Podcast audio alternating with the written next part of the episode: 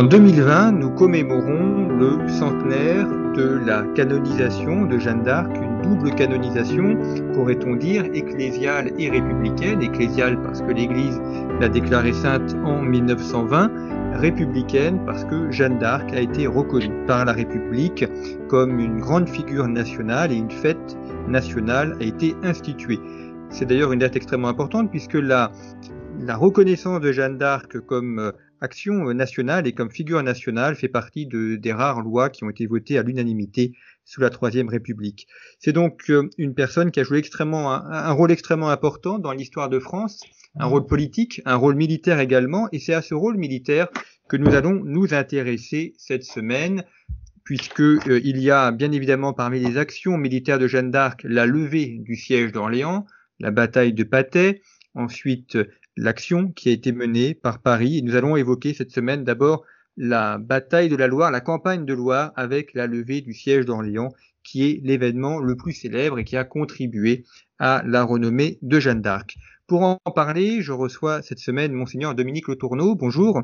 Bonjour. Merci beaucoup d'avoir accepté notre invitation. Vous, vous, avez publié plusieurs ouvrages sur des sujets spirituels et religieux, mais également sur Jeanne d'Arc. Vous publiez cette année chez l'Armatan un ouvrage qui s'intitule Jeanne d'Arc et l'éveil du sentiment patriotique royal national.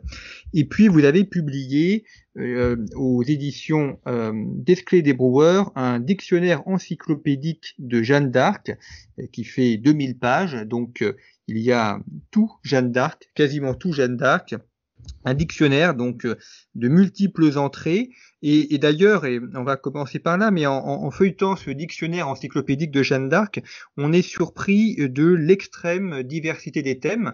C'est-à-dire qu'on retrouve bien évidemment Orléans, on retrouve bien sûr la, guerre de Cent Ans, mais euh, on se rend compte aussi que euh, la musique a été imprégnée par Jeanne d'Arc, l'art, l'architecture, et puis euh, que Jeanne d'Arc est également présente au-delà de, la France. C'est pas simplement une figure française, mais d'ailleurs vous aviez consacré un article dans Conflit, le conflit du mois de janvier, sur euh, la renommée internationale de Jeanne d'Arc. On se rend compte qu'aux États-Unis, euh, en Europe, en Asie, il y a également une présence de Jeanne d'Arc. Tout à fait. Surprenante peut-être, mais euh, on voit en Jeanne d'Arc un, un, personnage euh, extraordinaire. De... D'abord, c'est une femme, ça joue aussi, mais qui euh, n'a pas son égal dans toute l'histoire de l'humanité et qui euh, défend son pays, qui le libère. Et c'est ça qui fascine beaucoup de, de pays à l'étranger depuis très longtemps d'ailleurs, parce que ça se traduit déjà par les opéras, par les pièces de théâtre, etc. Et alors, Jeanne d'Arc, effectivement, est un personnage emblématique. Euh, son parcours euh, d'héroïne nationale n'est compréhensible que si euh, on voit bien qu'elle est envoyée par Dieu et qu'elle a une dimension spirituelle euh, fondamentale dans sa vie. Sans, sans cette dimension-là, elle n'existerait pas, elle n'aurait pas fait ce qu'elle a fait.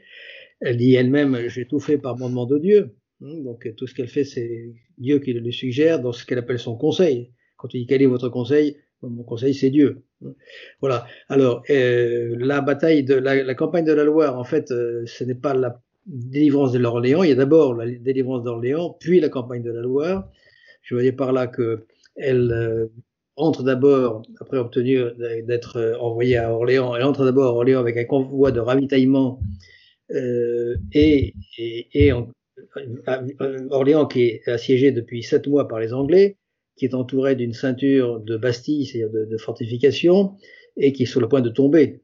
Si Orléans tombait, du coup, les Anglais allaient à Bourges et le reste de la, de la France disparaissait. Il n'y avait plus de France sur la carte du, de, de, de l'Europe. Il faut bien savoir voir, cela. C'est la situation est absolument dramatique. Et elle, en trois jours, elle rétablit totalement la situation. Elle libère Orléans. Trois jours de combat. Elle, est, elle, subjugue les chefs militaires. Elle, les, les, les, soldats la suivent euh, comme un seul homme. Elle dynamise la, la, la, lutte et en trois jours, on dire, en trois jours, c'est emporté.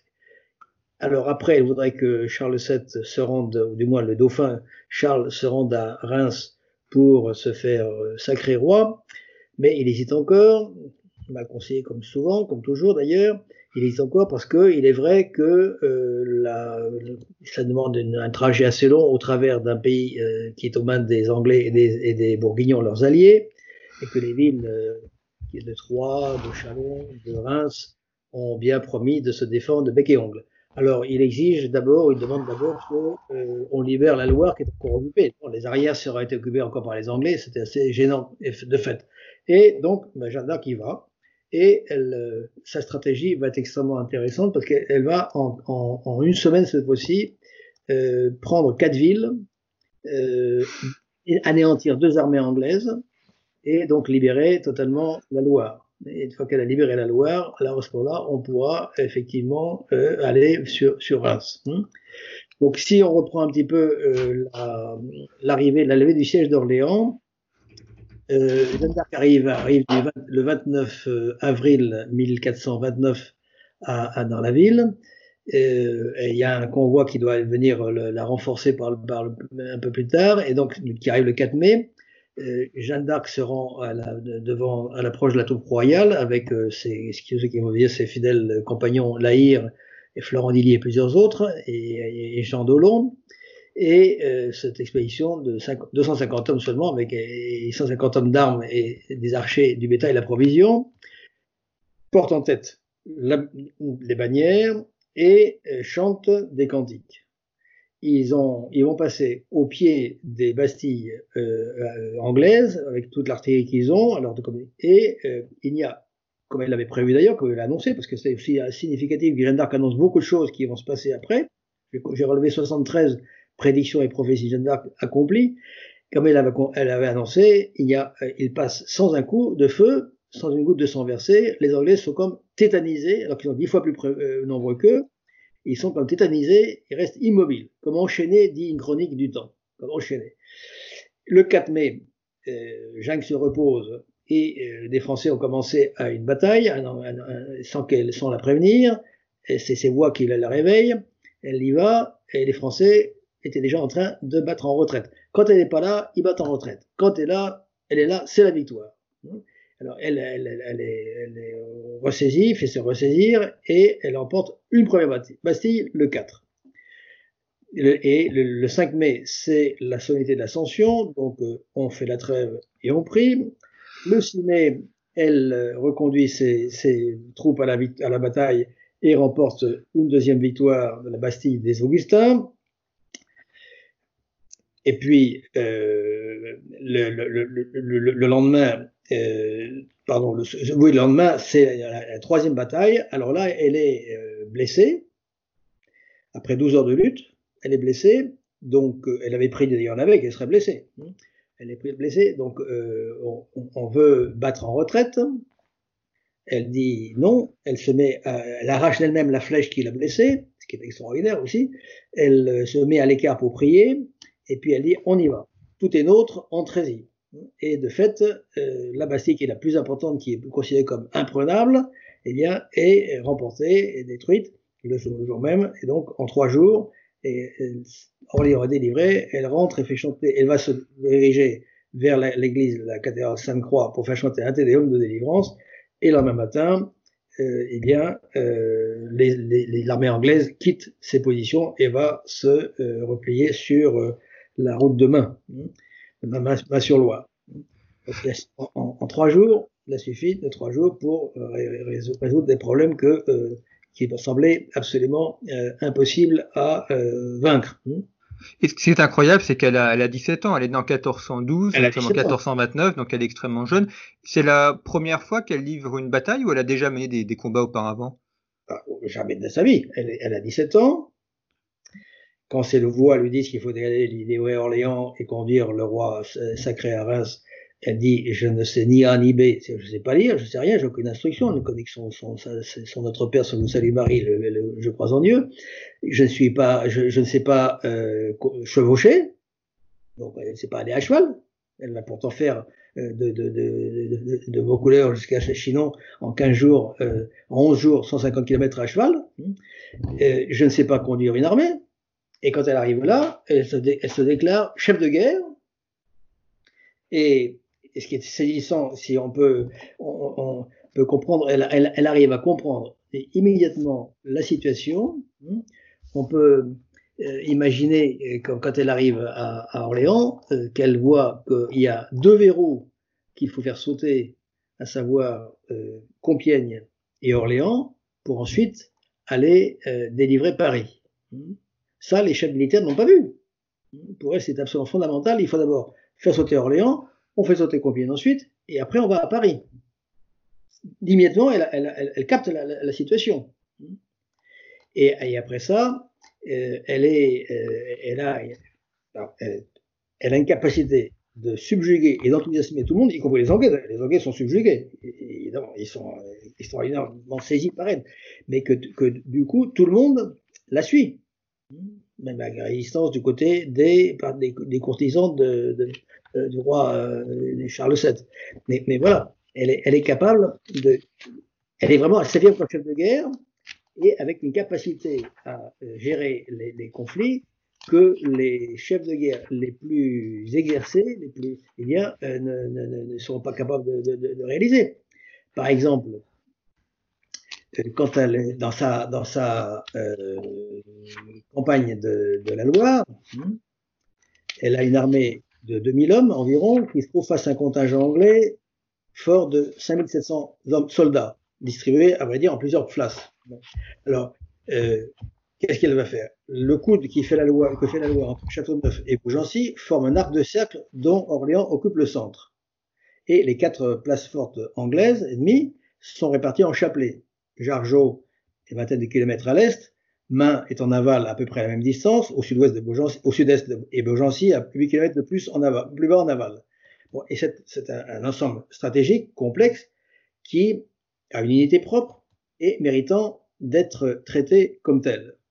Que fait Jeanne Elle part le 11 juin euh, pour remonter par Romantin sur Orléans, où elle établit sa base d'opération, par conséquent au centre du dispositif ennemi. Elle attaque donc avant tout ses forces d'abord Jargeau. Elle repasse par Orléans pour se réapprovisionner. Elle fonce sur Main sur Loire et son sont fortifiés, puis sur Beaugency. Et comme il faut réagir rapidement avant l'intervention des stratégies, euh, avant l'intervention des rapports, euh, des, euh, des, renforts annoncés du côté anglais. Donc, elle, on assiste, d'après des militaires, à la création, à l'invention d'une stratégie typiquement révolutionnaire, dont la puissante armée de, des, des, capitaines anglais Suffolk, Scales, Talbot et Falstaff va fournir le champ d'expérience et faire les frais.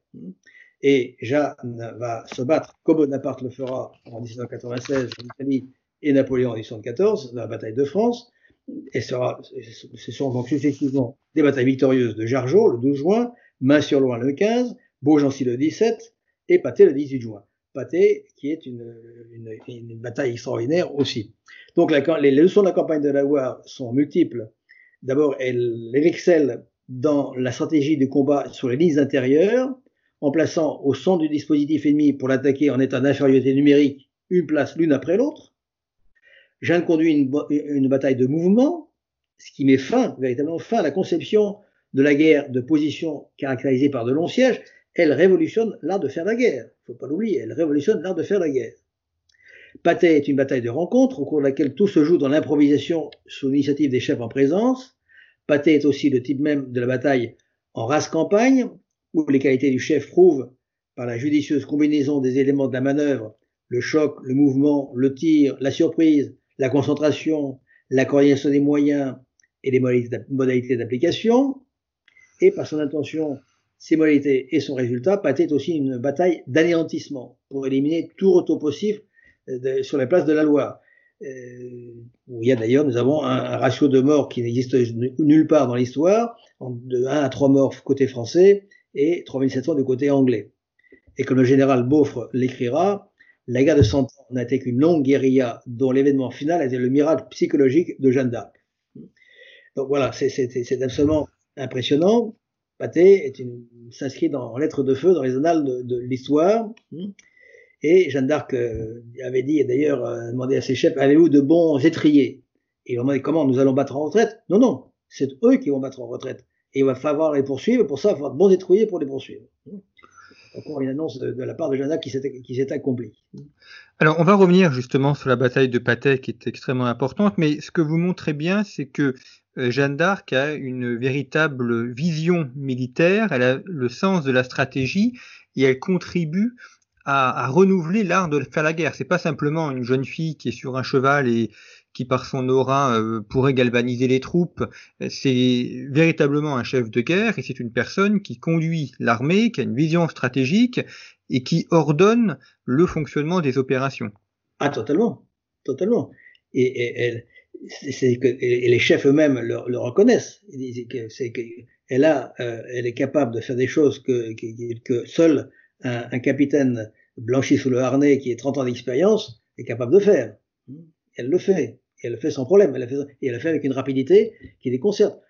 Euh, quand il s'agit d'aller sur Reims, donc je disais tout à l'heure que y a, les, les, places sont toutes décidées à se battre euh, énergiquement, et donc euh, les, les chefs se concertent entre eux avec euh, Charles VII, avec le futur Charles VII, et décident d'attendre d'avoir des d'obtenir des renforts. Et alors, elle dit non, non, croyez-moi, vous les aurez sans effusion de sang. Vous rentrerez, et dans trois, dans deux jours, vous y serez dedans effectivement, les places se rendent les unes après les autres.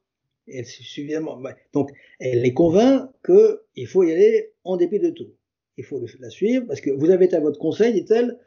Moi, j'étais au mien, il est meilleur, et, parce que son conseil, c'est Dieu, et c'est lui qui prévaudra.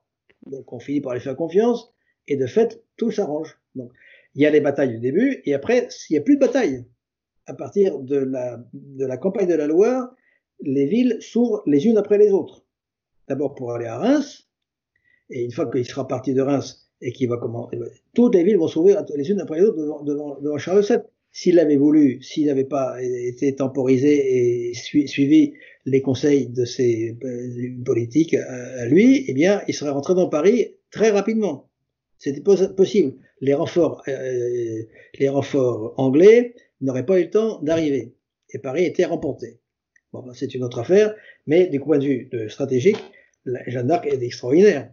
Et alors, ce qui était peut-être encore plus surprenant, c'est qu'elle a une maîtrise surprenante de l'artillerie, de l'artillerie. Une arme qui est encore récente. L'artillerie était inventée euh, à peine à la fin du, XIVe siècle et elle n'a pas fait de grands progrès en 30 ans. Donc, on rencontrait guère d'officiers capables de pointer une pièce et de diriger à coup sûr des feux convergents sur un corps arrêté ou sur une brèche à ouvrir. Or, la pucette d'Orléans, elle, n'est pas embarrassée du tout. Pour établir une batterie devant Jargeau, au siège de Troyes ou ailleurs, et même devant Paris, et elle surprend tout le monde par la promptitude de son coup d'œil et par l'audace joyeuse de ses résolutions. Elle est passée maître, selon l'expression du duc d'Alençon, qui était un de ses grands fidèles compagnons, dans l'artillerie. Et le fait est qu'elle sut utiliser cette arme au maximum. Elle sépare l'artillerie lourde de l'artillerie légère, et donne à cette dernière une application qu'elle n'a jamais connue jusqu'à ce jour, la contre-batterie, c'est-à-dire des tirs d'artillerie amis sur l'artillerie ennemie. Que ce soit en artillerie d'accompagnement, en artillerie de préparation, en artillerie tirant démolir, en artillerie de contre-batterie, Jeanne en fait toujours un usage judicieux et de, par grande masse, a laissé rêveur les artilleurs de notre époque. On dit euh, des, des, des, généraux actuels. Le général Canonge s'exprime ainsi, par exemple, disant faire la brèche sur le front des attaques, ouvrir le chemin à l'infanterie, le tenir libre une fois ouvert, se sacrifier au besoin pour lui permettre de remplir son œuvre, surveiller les batteries et les contre-batteries de l'ennemi, voilà ce que Jeanne exigea de ses artilleurs, et qu'elle obtint, hein, avec des succès euh, évidents. Et la bataille de Pâté, entre autres, qu'on a évoqué tout à l'heure, fut incontestablement la, la première bataille de l'histoire où l'on vit l'utilisation de l'artillerie d'accompagnement, de la cavalerie, et aussitôt après la préparation d'Atréi contre les retranchements de campagne. Le prince Napoléon, Louis Napoléon, euh, relèvera en 1851 dans une étude, étude sur le passé et l'avenir de l'artillerie, le soin justement que Jeanne d'Arc avait euh, apporté à l'emploi de l'artillerie. Disons-le, écrivait-il, disons-le donc en l'honneur de l'arme, c'est autant au progrès de l'artillerie qu'à l'héroïsme de Jeanne d'Arc que la France est redevable d'avoir pu secouer le joug étranger de 1428 à 1450. Voilà. Donc c'est important, c'est aussi cet aspect de, l'utilisation de l'artillerie qui est tout à fait novateur dans les, combats de l'époque.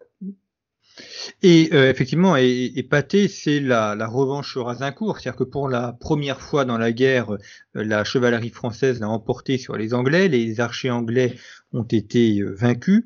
Et ça, ça a vengé ou ça, ça a lavé l'honneur des de Crécy, d'Azincourt, qui ont été une série de, défaites pour l'armée française. Et enfin celle-ci l'a emporté. Et Pâté marque aussi un, tournant dans cette guerre de 100 ans puisque anglaise n'apparaît plus comme invincible et désormais les Français prennent le dessus sur l'armée anglo-bourguignonne. Oui, bah, bah, ça, lave la honte d'Azincourt, de, Poitiers, de Crécy, de Rouvray, etc. Tout engagement précédent était un échec. Non pas que nos hommes ne se bâtissent mal, mais ils se battaient très bien et avaient des très bons chefs, mais voilà, le sort des armes était contraire. Et ce qui peut qu'il y avait un découragement considérable, parce que tout un engagement qu'on faisait tournait au vinaigre. D'ailleurs, c'est un engagement raté euh, qui a, que Jeanne d'Arc a, dont Jeanne d'Arc a eu connaissance par ses voix, qui a décidé, Baudricourt, à, à couleurs, de l'envoyer, de l'envoyer donner une pour aller à Chinon, parce qu'elle lui annonce une défaite qui vient d'avoir lieu, dont il n'a pas connaissance. Dit si vous m'envoyez pas, ça va être encore pire. Effectivement, quelques jours plus tard, il a euh, la nouvelle qui est confirmée, et du coup, il se dit, mais non, comment je peut-être savoir, une petite campagnarde peut savoir ça, ça ne peut venir que de Dieu. Donc, il l'envoie. Hein, et avec une aide pour le, pour le, le, le, dauphin. Donc, euh, Pathé est extrêmement important de ce point de vue-là. Ça là, effectivement, alors, changement de code de stratégie, évidemment, parce que là, les archers, ils sont beaux être au carré, etc., ça ne sert à rien. Euh, la, stratégie de Jeanne d'Arc est différente, et savoir avoir une avant-garde, les flancs couverts, etc. Tout ça fait que euh, on ne se bat plus à l'avant, comme, comme autrefois.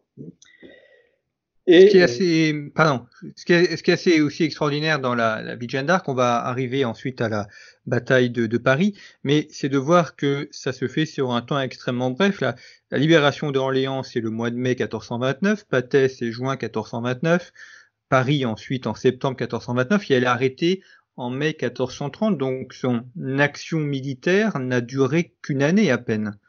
Son action militaire, si je me, rappelle bien, son épopée a duré 527 jours.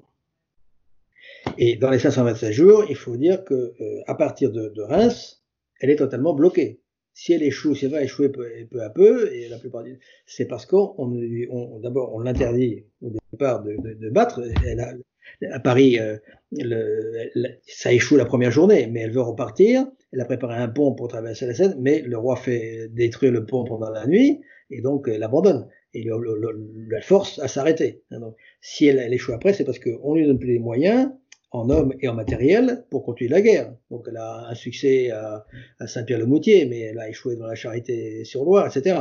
Donc c'est pas faute de pouvoir y arriver c'est parce qu'on l'entrave totalement. Et sa plus, plus, plus grande, difficile euh, bataille, ce sont les batailles contre les, les, les courtisans de, de, Charles VII. C'est pas sur la guerre. Ah là, là, là, elle, y va, elle, elle, remplace, elle remporte ses, victoires. Donc, en fait, 526 jours, mais en réalité, c'est beaucoup moins.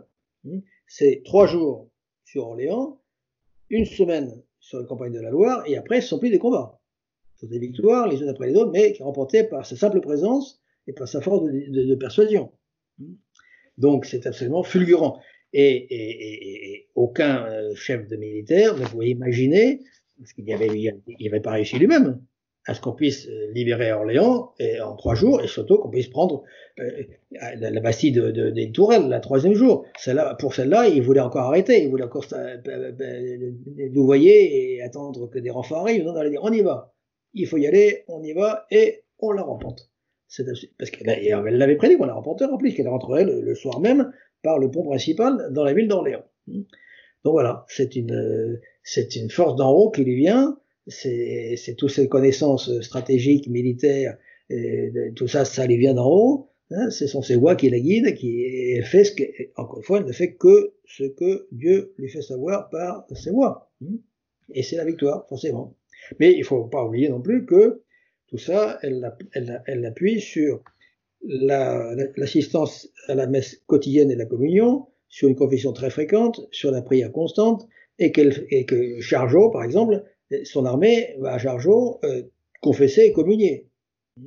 Donc avec ça, on, assure la victoire. Hein, Donc c'est pas des soldats de simples soldats qui vont là, c'est des qui étaient des soudards, qui étaient des espèces de bandes qu'elle qu'elle qu convertit et, qui deviennent de, bons chrétiens et, de bons catholiques et qui vont à, la victoire de ce point de vue-là. Et elle va pleurer, hein, elle va pleurer sur les morts anglais parce qu'ils sont morts sans être confessés. C'est aussi partie de la piété de Jeanne d'Arc. Hein. Elle va s'arrêter pour euh, descendre de cheval pour soigner un, soldat anglais blessé qui se point de mourir, le baron dans ses bras, pleurer sur lui, le faire confesser, etc. avant qu'il meure. Hein. Voilà. Donc, alors, alors l'opération de, de, Paris maintenant, donc nous sommes le, le, 8 septembre 1429. Euh, Paris est aux des, des Bourguignons et c'est la capitale. même si le, le, le, roi de France est euh, itinérant, c'est quand même la capitale de la France et c'est là où se trouve le Louvre. Donc c'est évidemment une place importante à, à prendre et à libérer. Euh, comment est-ce qu'elle conçoit l'attaque contre Paris pour parce qu'à Orléans, la ville était aux mains du, du dauphin, donc il s'agissait de libérer le siège. Là, en revanche, la stratégie est autre. Il faut entrer dans une ville qui est tenue par l'ennemi. Alors, y a une, tactique absolument exemplaire. C'est impressionnant. Il faudrait disposer d'une carte de Paris, d'une carte de Paris de l'époque, pour se faire une idée, et quand un peu Paris aussi pour comprendre, mais enfin, malgré tout, l'assaut va être infructueux le premier jour, et par la suite, je vais l'expliquer, mais cette tactique dénote une maîtrise de la stratégie militaire. Et vous allez voir pourquoi. Euh, le point d'attaque qu'elle choisit est un pont de la muraille entre la porte Saint-Denis et la porte de Montmartre, sur la portion ouest de la rive droite de la Seine. Elle couvre son flanc droit en s'assurant du méandre de la Seine de Saint-Denis à Sèvres. Ses arrières sont protégées par l'occupation des positions et des forteresses de Montmartre, Monceau et au nord-est Aubervilliers. Elle place son artillerie au marché au Pourceau. Côté est, un groupe d'intervention est prêt à charger contre une sortie éventuelle des assiégés sur son flanc gauche. Donc, elle fait preuve d'un art consommé tel qu'un capitaine de grande expérience blanchi sous leur nez l'aurait fait. C'est absolument extraordinaire. Donc, dans les feux de guerre, dira le duc d'Alençon, j'en étais fort experte, tant pour porter la lance que pour réunir une armée, ordonner un combat ou disposer l'artillerie. Tous s'émerveillaient de voir que dans les choses militaires, elle agit avec autant de sagesse et de prévoyance que s'il était un capitaine ayant guerroyé 20 ou 30 ans. C'était surtout au maniement de l'artillerie qu'elle s'entendait. Mais n'oublions pas qu'elle n'avait aucune, formation. Les autres chefs militaires, hmm, bah, oui, ils n'avaient aucune formation. On pourra, par exemple, euh, comparer euh, Jeanne d'Arc euh, éventuellement à, Bonaparte, euh, le Bonaparte de la campagne d'Italie. Mais en 1429, la pucelle sortait de la campagne, savait ni en 1797, Bonaparte était sorti des écoles militaires, il faisait ses premières armes, mais il était déjà un vétéran. Elle, pardon, pas, elle faisait ses premières armes, mais lui était un vétéran. La veille, elle était occupée encore au soin du ménage, elle gardait ses brebis, elle filait sa quenouille. Lui était officier depuis 10 ans. Il portait l'épée, il était général. Elle n'avait pas 18 ans, lui il en avait 28. Donc tout ça, euh, il ne faut pas oublier que si elle réalise des merveilles, etc., mais c'est qu'elle sort de sa campagne et qu'elle n'est qu'une petite paysanne. Et qu'elle commande l'armée, les armées, et que tout le monde suit.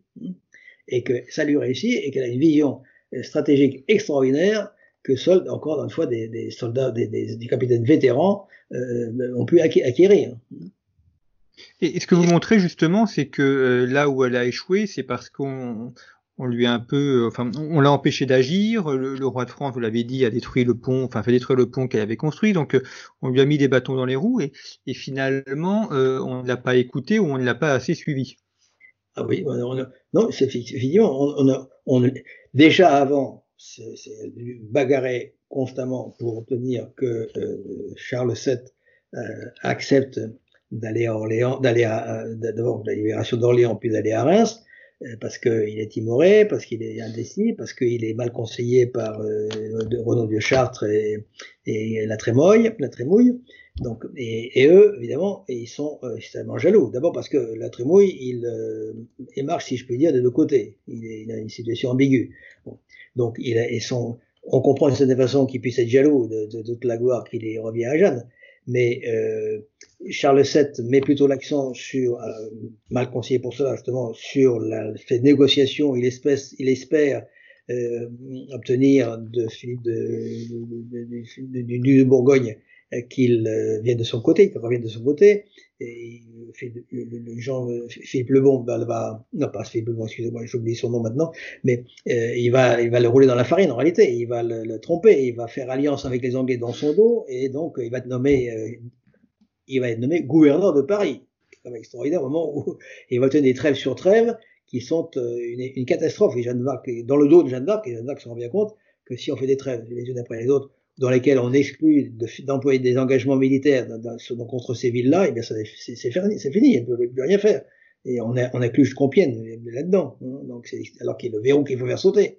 Donc c'est, on met les bâtons dans les roues, on ne donne pas de. Et finalement, elle, s'en va à un moment donné avec quelques-uns de ses hommes et ses chefs pour guerroyer de son côté, sans l'avis du roi. Elle, parle, elle part de, de, la cour, et là où elle retient, elle obtient une bataille, une victoire et puis un échec, même deux victoires et un échec, mais c'est parce que et, et, et, ce sont des villes de, de, de, France qui vont lui envoyer à sa demande qui de l'argent, qui du salpêtre, qui des munitions, qui etc.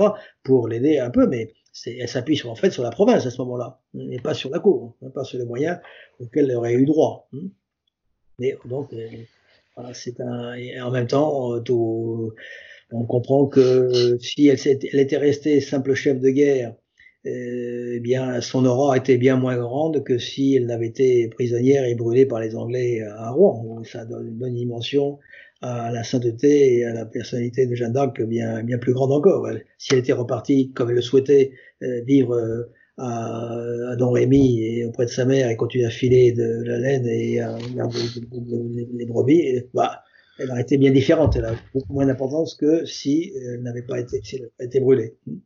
Les héros doivent avoir une destinée tragique pour que ça rehausse leur, leur héroïsme ou leur, leur vie euh, également. Est-ce ah que ben. la, est-ce que la, la, stratégie de Jeanne d'Arc a été étudiée ensuite euh, dans l'histoire? Est-ce que des, des, généraux ou des chefs militaires importants se sont inspirés de ce qu'elle a fait? Ah, ben, Comme aujourd'hui, par exemple, on étudie Napoléon oui, je pense qu'elle a été étudiée. Elle a certainement étudiée à une époque, euh, assez longtemps, mais elle ne l'est plus malheureusement. Je me, suis informé auprès d'officiers. Elle ne l'est plus de nos jours à l'école de guerre, par exemple.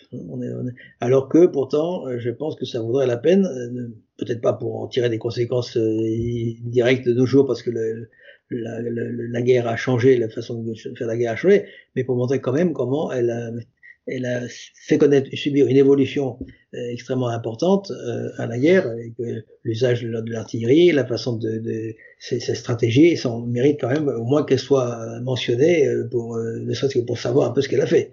Ça me paraît important. Mais enfin, ça n'est plus étudié de nos jours. Bah, il faut dire que la, la, la, guerre de nos jours est quand même beaucoup plus une guerre électronique, en bonne partie. Moins euh, sur le terrain, euh, tactique de l'artillerie sur le terrain ou l'avant-garde. Elle sait faire des mouvements tournants la nuit. Elle, elle, elle, chose que jusqu'à l'époque on ne faisait pas. Hein. Elle, prépare les choses, elle organise les, les, les, les batailles. Hein. C'est assez remarquable. Hein. Et, elle ne laisse pas de, elle ne laisse pas de, trêve, de, repos. Il faut, on prend quelque chose. Le lendemain, il faut y aller faut pas attendre encore deux jours, trois jours, lendemain, on repart. C'est, c'est, l'usure en même temps, hein, et rapidement, c'est, fulgurant. Un peu comme Bonaparte a été très, très rapide, mais elle est encore plus. D'ailleurs, il y a une, une phrase d'un, qui est remarquable d'un général euh, euh, russe, qui c'est général euh, Dragomirov, Dragomirov, qui est décédé en 1955, donc c'est, récent. Hein qu'il qu'il dit que lui que euh, en comparaison euh, les exploits de, de Jeanne d'Arc en comparaison de deux de, ben, les, les, les, campagnes de César et de Bonaparte apparaissent poussives. Alors pour nous, c'est apparemment, pour dans l'histoire, on a toujours dit que c'était des, très rapides. Non, elles sont poussives parce que celles de Jeanne d'Arc sont fulgurantes. C'est dans quelques jours, tout est réglé.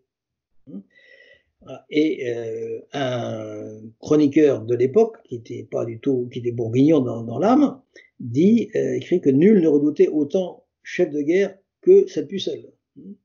Alors, comme un chef de guerre, vraiment euh, chevronné, euh, habile et le plus, le plus redoutable. Hein. Voilà, donc ça c'est, ben, ça c'est vraiment Jeanne d'Arc. Hein. Et ce qui est également intéressant dans, l'histoire de Jeanne d'Arc, c'est de voir euh, comment elle a été une figure du patriotisme euh, au-delà euh, des problèmes politiques. La France est extrêmement divisée au XIXe siècle avec différentes traditions politiques et, spirituelles, et elle a été un facteur d'unité républicain, monarchiste, catholique, anticlérical. Tout le monde s'est retrouvé autour de Jeanne d'Arc et en a fait une figure du patriotisme. Oui, et puis d'ailleurs, c'est Auguste Comte qui en 1848 demande qu'on institue une fête nationale de Jeanne d'Arc. C'est repris en 1878 par euh, Jules Fabre, un, éminent euh, représentant de la gauche euh, franc-maçonne et libre-penseur. Et c'est eux qui vont les premiers militer pour qu'il y ait une fête nationale de, Jeanne d'Arc en, France. Hmm. ça, alors, qu'est-ce qui se passe, c'est que pas encore l'Église entreprendra de faire canoniser Jeanne d'Arc, euh, ce qui va être commencé le procès va être, euh, du moins la demande va être déposée en 1869 et c'est en, seulement en 1894 que Jeanne d'Arc va être déclarée vénérable, son procès est en cours, va être engagé, donc elle devient vénérable à ce moment-là. Euh, les francs-maçons vont freiner des quatre pieds et vont s'opposer totalement à ce que euh, on continue à demander ce qui est une, fête nationale Jeanne d'Arc qui font capoter les projets. Ça ne sera repris qu'après la Première Guerre mondiale. Mais euh, elle, déjà, enfin c'est qu'en 1429, donc au début du XVe siècle, le, la France est sur le point de disparaître, comme je l'ai dit tout à l'heure, en tant qu'État, en tant que pays, mais elle est morcelée. Il n'y a pas de Français. Il y a des Armagnacs, il y a des Bourguignons, il y a des gens, des, seigneurs qui tirent chacun la ficelle de leur côté et essayent de, s'approprier des fiefs à droite et à gauche au détriment de la couronne royale. Plus de la moitié du pays est aux mains de l'étranger. Euh, il n'y a pas d'argent. Les paysans sont dans la misère absolue, au point de voir, disent certains d'entre eux, on va aller vivre avec les bêtes comme les bêtes. Euh, il, y a plus de moissons, il y a la peste. À Paris, il y a 50 000 morts de, de la peste l'insécurité absolue. Les, les, les soldats, euh, ben, ce sont des pillards euh, qui mettent tout à, feu et à sang. Enfin, c'est une, une, misère épouvantable, une catastrophe totale. C'est une misère, misère absolue. Hmm. Jeanne d'Arc arrive et tout le monde se regroupe autour d'elle. Elle fait naître le sentiment d'appartenir à un pays, la France, et c'est extraordinaire. Et les soldats, les, les, les petits seigneurs arrivent auprès d'elle avec leurs hommes, à leur service, à son service, prêts à se battre sans payer, gratuitement, alors que ces, ces armées vivent de leur de, de, de, traitement qu'on leur donne. Donc, et, et, et, un engouement et une sens de la France qui, qui né, et c'est vraiment le sentiment patriotique commence véritablement avec Jeanne d'Arc. On appartient à un pays. Et ce pays va se reconstituer auprès du roi, auprès de Charles VII et, et, tout ce qu'elle est effectivement et ça, ça va aller jusqu'en 1450 euh, et quelques où Paris va être euh, reconquis. Il restera plus que Calais euh, pendant quelques temps encore, qui sera aux mains des Anglais, mais toute la France est, est réunie autour autour du roi. C'est un aspect qu'on qu ignore peut-être, mais qui est extrêmement important de Jeanne d'Arc. Jeanne d'Arc non seulement euh, libère Orléans, euh, fait couronner le, le, roi, fait partie des Anglais révolutionne le, sens de faire la, façon de faire la guerre, mais elle est aussi celle qui fait naître le sentiment patriotique en France. Eh bien, merci beaucoup d'avoir évoqué Jeanne d'Arc et, son rôle militaire important. Vous nous avez montré à quel point euh, celle-ci a joué un rôle extrêmement important dans la stratégie et également dans cette campagne de France. Je rappelle euh, donc l'ouvrage que vous avez consacré à Jeanne d'Arc, le dictionnaire encyclopédique de Jeanne d'Arc, euh, qui fait 2000 pages, donc il y a largement de quoi faire pour tous ceux qui aiment Jeanne d'Arc pour retrouver l'ensemble de son œuvre. Ouvrage que vous avez euh, publié avec Pascal Raphaël Ambroggi aux éditions d'Esclés de Brouwer. Vous pouvez retrouver toutes les informations sur le site internet de Conflit. Et puis, vous pouvez également retrouver Conflit en kiosque, bien évidemment, ainsi que sur notre site internet. Merci pour votre fidélité et à bientôt.